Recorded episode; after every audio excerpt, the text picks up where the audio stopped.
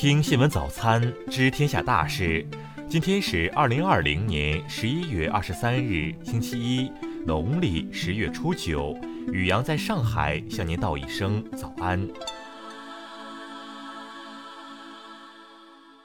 先来关注头条新闻：对抗中国，安倍政府还曾打过这种算盘。日本共同社二十一日援引相关消息人士称，在二零一六年，作为中国军舰和海警局舰船驶入日本领海的对抗措施，当时日本政府内部曾出现一项行动计划，即让日本海上自卫队的舰船驶过南海中国领海。报道称，日本当时派遣海自舰船前往非洲东部索马里近海打击海盗，曾探讨在舰船驶离之际实施上述行动。同时，为了避免过度刺激中国，你不对外发布消息。此后，安倍政府认为该计划可能引发中方反对，导致两国关系极度恶化，所以放弃实施。事实上，关于中国海警船巡航钓鱼岛。中国外交部此前曾多次表示，钓鱼岛及其附属岛屿自古以来就是中国的固有领土，无论日方怎么说怎么做，都改变不了这一事实。中国对钓鱼岛的主权拥有充分的历史和法理依据，中方维护钓鱼岛领土主权的决心坚定不移。继续关注国内新闻，国务院金融委第四十三次会议日前召开。会议指出，要依法严肃查处欺诈发行、虚假信息披露等各类违法违规行为，严厉处罚各种逃废债行为。国家卫健委日前发布文件，规定托育机构、幼儿园和学校应当将预防接种证查验工作纳入儿童乳托、入学报名程序，预防接种证查验相关资料应纳入学生健康档案。教育部日前召开会议，指出要面向未来，抓住机遇，通过人工智能等新技术与教育的深度融合，破解教师编制不足、师资质量不高、不均衡等瓶颈问题。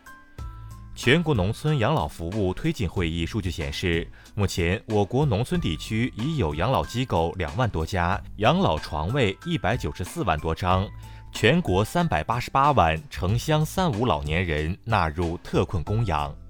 中国地震局近日与成都高新减灾研究所签署合作备忘录，双方将深入合作，协同创新，共同建设中国地震预警网，共同打通预警最后一公里。山东省卫健委近日发布了《二零二零年流行性感冒中医药预防方案》，旨在发挥中医药参与处置重大传染病、流行病的优势，减少疾病传播。为落实长江禁捕相关要求，自八月十日以来，长江海事局已开展现场巡航一万九千八百零四次，配合拆解涉渔三无船舶五千九百三十八艘。全国科学道德和学风建设宣传月近日启动，旨在大力弘扬科学家精神，引导广大师生和科技工作者传承优良学风，坚守学术诚信。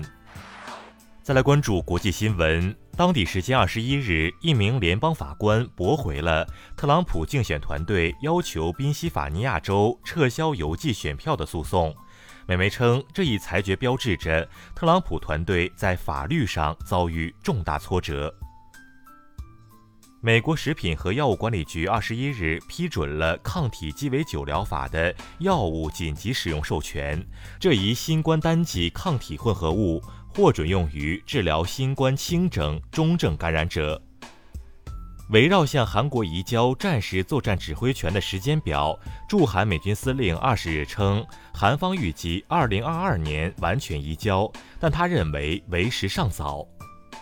英国政府二十一日宣布已与加拿大达成延续性贸易协议，以确保在脱欧过渡期结束后，两国贸易关系维持稳定。两国还同意明年起就新的贸易协定展开谈判。阿富汗官员二十一日表示，阿富汗政府和塔利班非常接近打破和平谈判的僵局，并补充说，美国军队在阿富汗的存在仍然是必要的。为防止东京福岛的熔落核燃料被转用于核武器，国际原子能机构和日本原子能规制厅将从实验性取出少量燃料碎片阶段起，对作业实施严格监控。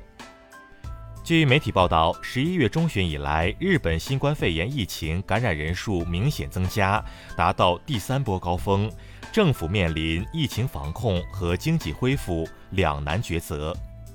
韩国政府二十二日表示，由于国内新冠肺炎疫情快速扩散，决定把首都圈和西南部湖南地的防疫响应级别分别上调至两级和一点五级。再来关注社会民生新闻。从二十一日上午开始，天津滨海新区正式启动滨城大筛查全员核酸检测。截至二十二日十一时，天津滨海新区共完成核酸检测采样一百七十万一千七百五十三人。近日，网传一段游客翻越栏杆踩踏黄龙景区钙化景观的视频。景区负责人称，已在调查，将对违反相关规定的游客作出处理。湖南省公安厅近日通报了公安部督办的“八幺六”特大盗销微信号犯罪专案的侦破情况。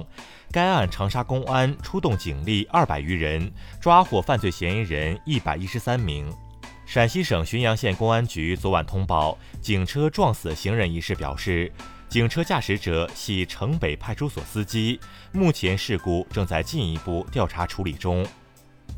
针对辽宁盘锦一村民家用自来水可点燃一事，二十二日，当地政府有关部门已指派多名专家到现场进行检测工作，检测报告尚未出结果。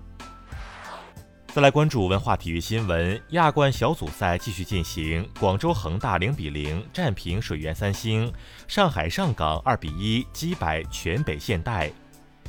国际乒联总决赛昨晚落下帷幕，压轴进行的男单决赛，马龙四比一战胜樊振东，第六次拿下总决赛男单冠军。